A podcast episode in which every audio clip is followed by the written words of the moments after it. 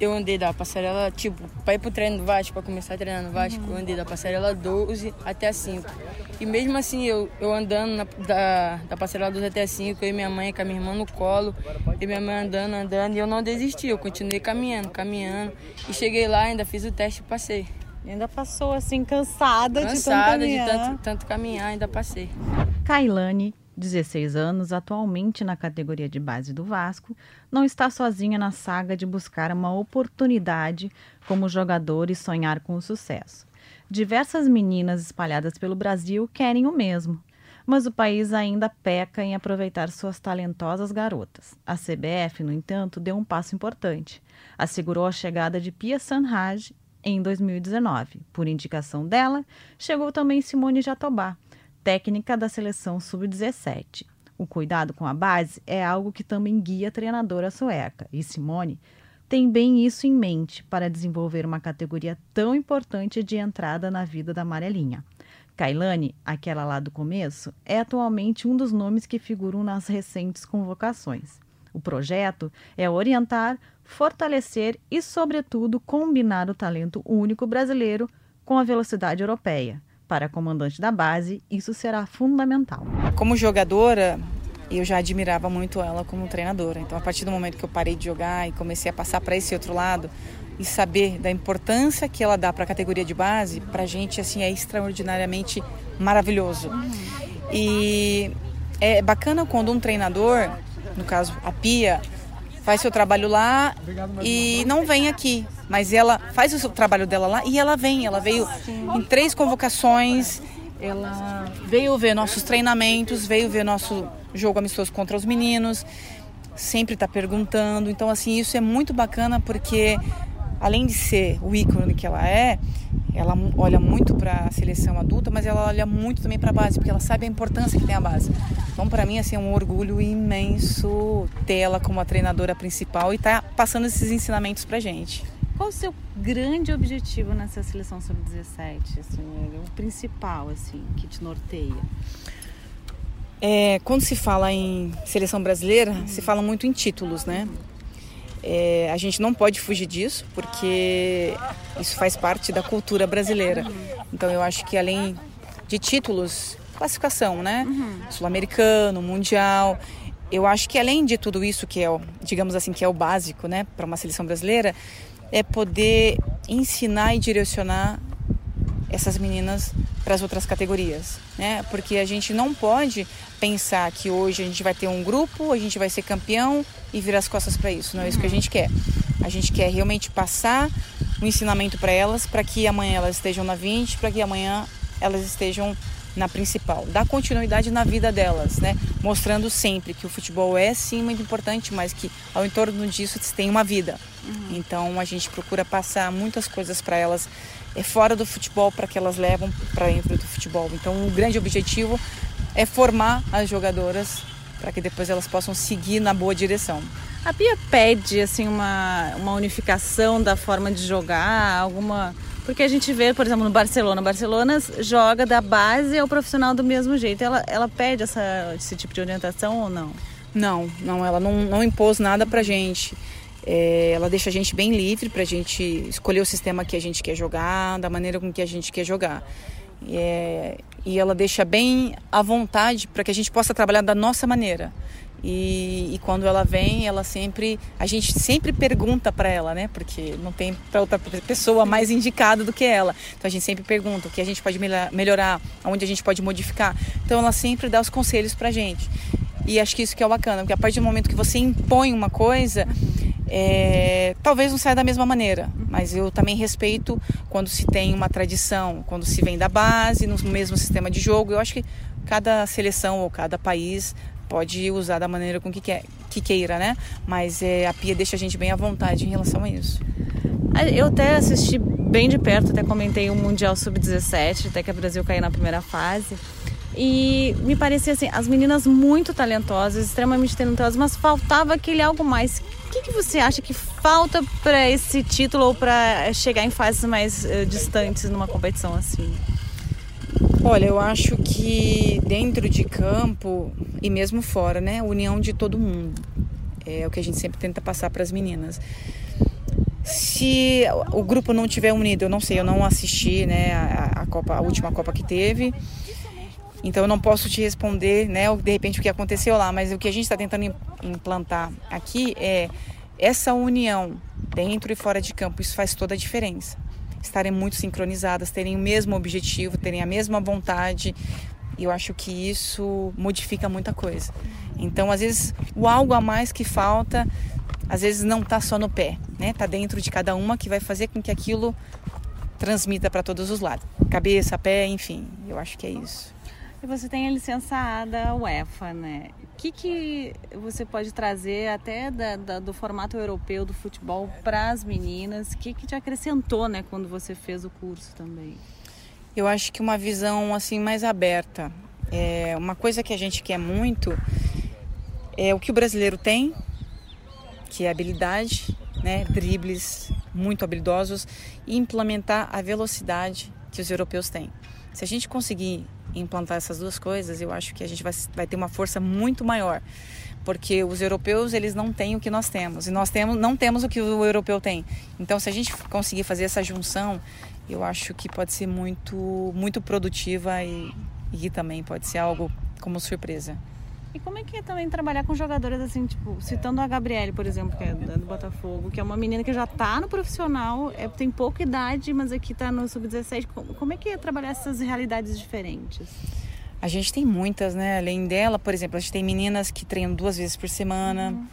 tem meninas que treinam todos os dias, tem meninas que estão subindo agora para o profissional. Então, assim, a gente tenta implementar é, a igualdade para todo mundo. Aquelas que estão um pouco mais acima, naturalmente nos treinamentos, elas vão puxar aquelas que estão um pouquinho mais abaixo, tanto fisicamente, tecnicamente. Então, por isso que é sempre bom você ter um grupo muito forte. Às vezes, quando uma ou duas peças estiverem mais abaixo, elas vão acabar seguindo é, essas meninas que estão mais, mais acima. Mas, assim, por exemplo, a Gabriele é uma menina que é muito exemplar, que tem um talento também muito, muito apurado. E é uma pena, né? Hoje ela não poder porque ela está machucada, mas eu acredito que bem próximo ela vai estar tá com a gente de novo. A gente vê muito no feminino as meninas atuarem em mais de uma função. Foi o seu caso também, lateral, por vezes zagueira, volante. É importante para o feminino saber uh, atuar em várias posições. Você trabalha isso para elas saberem, porque, por exemplo, né, as, meninas, as meninas hoje, tipo, volante, chegando na frente para marcar gol. Então, é importante, assim, esse, essa modificação de posição dentro do campo? Eu acho que é muito importante, porque vai, vai haver momentos que de marcação que vai haver uma troca, né? E essa troca, por exemplo, ah, a minha volante subiu e a minha extrema ficou. A gente tem que fazer essa troca, ela tem que saber não somente estar dentro de campo, mas fazer a função é, que a outra também faz. Então a gente procura assim colocar sempre ou nos treinamentos ou mesmo em jogos, por exemplo, a gente treinou uma jogadora a semana toda e ela estava de volante. Uhum. Mas a gente, pelo sistema e pelo que a gente estava querendo para o jogo de hoje, ela seria uma extrema bem rápida. Então, e ela soube fazer essa função. Então, isso é, é muito importante, que as jogadoras saiam da sua zona de conforto e não pensem que eu sou só zagueira ou eu sou só volante. Quanto mais funções eu souber fazer, melhor eu vou me destacar e vou conseguir sair de situações dentro de campo. O cenário como um todo na América do Sul segue um caminho ainda lento na valorização e fortalecimento do futebol feminino. Ex-técnico da seleção brasileira sub-20 e atual treinador das seleções femininas do Peru, Doriva Bueno relata a dificuldade encontrada no país. Para ele, é preciso, sobretudo, mudar a mentalidade das atletas de obediência tática. As meninas devem sair da base não achando que o futebol é um momento de diversão, e sim uma profissão a ser levada adiante. Eu, eu assim, ó, eu de verdade eu acho que assim é o, o nosso maior trabalho lá, o nosso maior desafio é tentar mostrar para as meninas que o futebol de verdade, o futebol de alto nível, de alto rendimento, ele é diferente daquilo que elas jogam, porque é, é um futebol onde você tem que não somente entrar dentro de campo e jogar futebol, você tem que cumprir função, tem... Não é só uma coisa recreativa, Exato. digamos assim. Não é simplesmente vamos jogar futebol, vamos jogar futebol, não, tem que cumprir função, você tem que trabalhar organiza... organizadamente, quando você vai defender, você tem que saber como defender, não é simplesmente ah, a defesa fica aqui, o ataque fica lá, aquela coisa desorganizada, desordenada. Então assim, ó, nesse um ano que eu tô lá, o que eu tentei implantar com elas é isso: levar para elas conceitos do futebol de organização, de transição, de como acontece isso no, no jogo e treinar isso para que elas, quando vivenciarem isso dentro do jogo, elas estão sabendo o que acontece. Então, assim, ó, é, é tirar um conceito velho e colocar um conceito novo numa, numa cultura que é, ainda não é a melhor do futebol a nível é, sul-americano. E você acredita que é um processo bem longo? Você começou agora faz um ano que, que comentou. É um processo bem longo. Eh, como é que trabalhar a base? Porque eh, na, na pirâmide lá em cima, as meninas do profissional já estão estabelecidas, né? Como trabalhar a base também? Desse mesmo jeito. Então, por exemplo, o que eu fiz com as meninas maiores, as adultas, na preparação do sul-americano é o que eu estou fazendo agora com a sub-20 e com algumas meninas da sub-17. Por quê? Porque elas também dentro dos clubes, elas trabalham pouco tempo e ouvem muito pouco de conceito de jogo, né?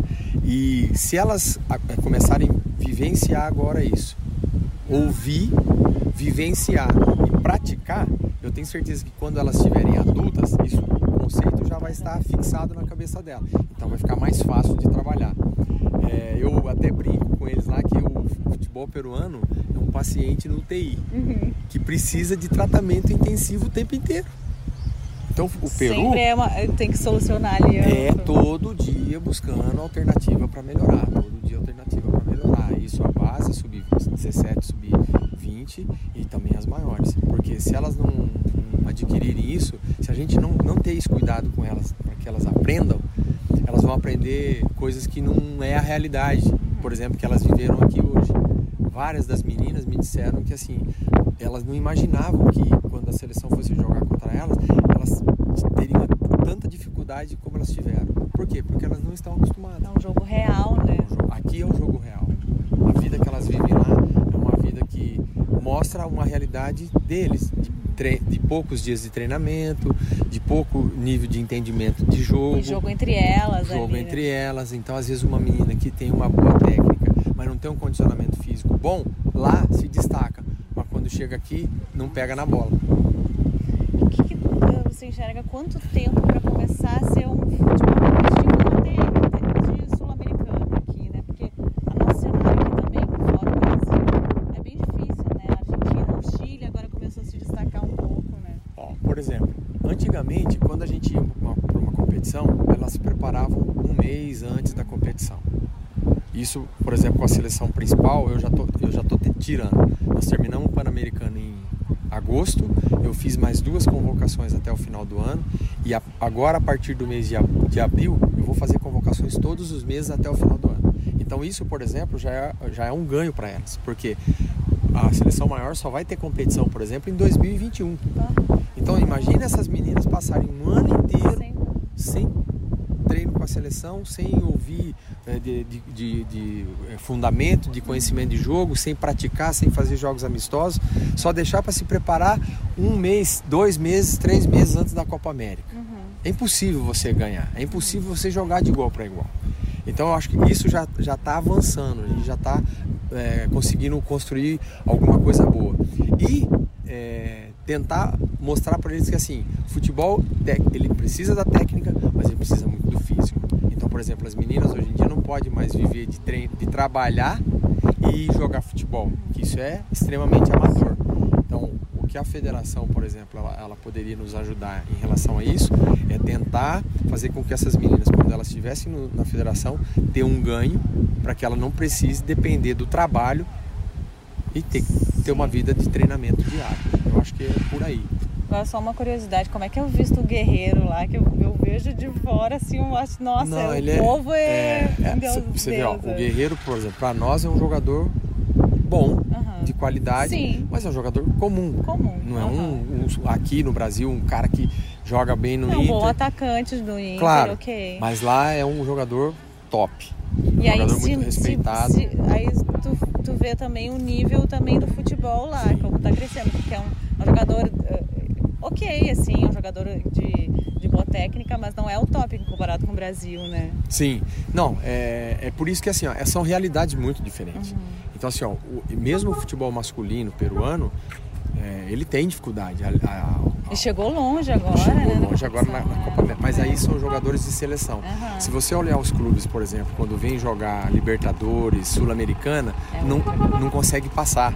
Por quê? Porque fisicamente sofre, porque tecnicamente não tem grandes jogadores e aí os, as outras equipes conseguem jogar melhor. A Europa, além dos Estados Unidos, é o grande norte de um crescimento do futebol feminino, mas, sobretudo, o fortalecimento da base. Um exemplo claro é o sucesso assegurado pela Espanha, que no mesmo ano, em 2018, foi campeã mundial sub-17 e vice-mundial sub-20. O segredo? Estimular um campeonato nacional de qualidade. Para a ex-técnica da seleção americana de futebol feminino, bicampeã mundial, Jill Ellis, além de um calendário qualificado para a seleção e investimento financeiro, as competições no país são essenciais para que façam com que as atletas não dividam sua rotina com outras profissões. Sim, acho que não é tão complexo. Na verdade, acho que tudo se resume a apoio financeiro.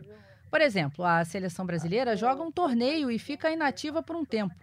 Você tem que ter o financiamento para montar um programa de jogos pelo mundo. Você precisa ter o financiamento e o comprometimento desse financiamento para apoiar suas jogadoras, para que elas não estejam trabalhando em empregos de meio período e jogando futebol para fazer crescer uma liga nacional. Você quer que as meninas não apenas assistam na televisão, mas também queiram ir a um campo local e assistir às suas heroínas jogando, ou desejem ingressar em um clube, treinar e jogar. Eu penso que é preciso um apoio pesado a uma Liga Nacional. E, em termos de seleção nacional, é prover os recursos e o fundo para ter uma programação competitiva durante todo o ano, além de investir e desenvolver seus próprios treinadores. Conferiu aí o podcast Dona do Campinho, recheado de boas entrevistas, e a gente espera continuar assim com a participação de vocês pelo Twitter, mandando sugestões de quem a gente pode entrevistar. Quem você gostaria de ver aqui no nosso podcast falando sobre futebol feminino? É só entrar lá no Cintia Barlém que você pode mandar sua sugestão. Esse podcast tem edição de Bruno Mesquita e Maurício Mota, coordenação de Rafael Barros e gerência de André Amaral. Participe com a gente e até a próxima semana. Um beijo!